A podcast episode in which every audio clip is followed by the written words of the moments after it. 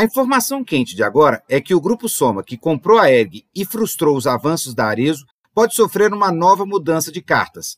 A Arezo, que agora está mais animada e impulsionada pelos seus resultados, está começando uma nova jogada de mestre. Ela quer comprar o Grupo Soma, que pagou caro demais e agora está endividada pelo pagamento excessivo na aquisição.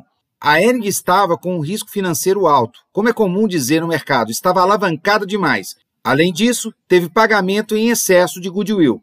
O goodwill é um valor a mais do que é projetado pelo mercado, que é pago pelo comprador quando a empresa é colocada à venda.